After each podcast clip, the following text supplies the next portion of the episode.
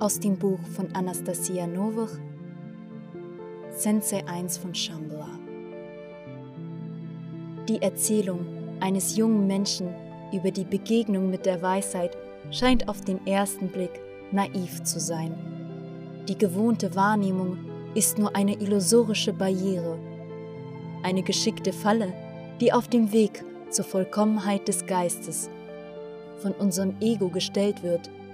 Derjenige, der sie überwindet, wird deutlich mehr erkennen, als er erhofft hat. Gelobt sei der Gewinner, da das Wissen sein Lohn sein wird und das Verborgene für ihn zum Vorschein kommt. Das Buch setzt sich aus Tagebuchnotizen einer ehemaligen Zehntklässlerin zusammen, welche die Ereignisse der Jahre 1990 bis 1991 widerspiegeln.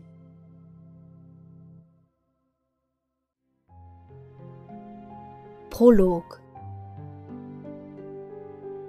Ruhige und warme Sommernacht hatte bereits den stressigen Tag mit seiner ständigen Geschäftigkeit und kleinlichen Hektik abgelöst. Ihr dunkler Schleier beruhigte und wiegte alle Lebewesen in einen tiefen Schlaf.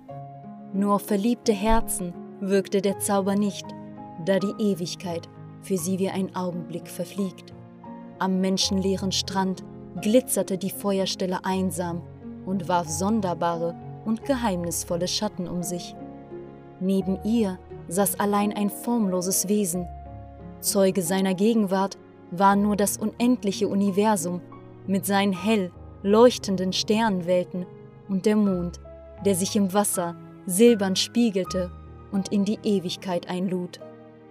Es herrschte solche Stille, dass selbst das Meer nicht wagte, sie mit ihrem leichten Wellenrauschen zu stören.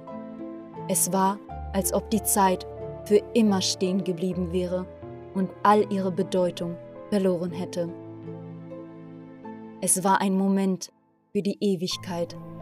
Das Wesen begann sich zu rühren, gab unverständliche Laute von sich und teilte sich langsam in zwei wuselnde Teile. Man hörte sie miteinander reden. O Gott, wie gut es manchmal in dieser sündigen Welt sein kann. Wenn ich ehrlich bin, dann habe ich keine Lust zu gehen. Bin ganz deiner Meinung. Die Flamme des Feuers loderte hell, als versuchte sie möglichst viel Raum von der Nacht zu erobern. Mit wechselndem Erfolg verschwanden die hellen Zungen in der Dunkelheit oder kämpften sich mutig nach vorne und erleuchteten die Natur in ihren natürlichen Farben. Wie wird denn deine Entscheidung ausfallen, Rigden? Mein Fazit fällt ziemlich traurig aus, aber dennoch denke ich, die endgültige Entscheidung hinauszuzögern. Vielleicht lohnt es sich, zu bleiben. Aber es ist nicht alles so schlecht, vor allem weil du entschieden hast, hier zu bleiben. Gib ihnen noch eine Chance und lass mich. In diesem Augenblick kam eine leichte Brise am Meer auf und belebte die Mondspiegelung auf dem Wasser. Diese faszinierte mit ihrem silbernen Glitzern und zog den Betrachter in die geheimnisvolle Ferne. Die Natur reizte das Wesen wie absichtlich, indem sie es einerseits mit der Ewigkeit und andererseits mit der natürlichen, irdischen Schönheit umhüllte. In dieser unaufdringlichen Regung war anscheinend ein nur ihr bekanntes Geheimnis verborgen.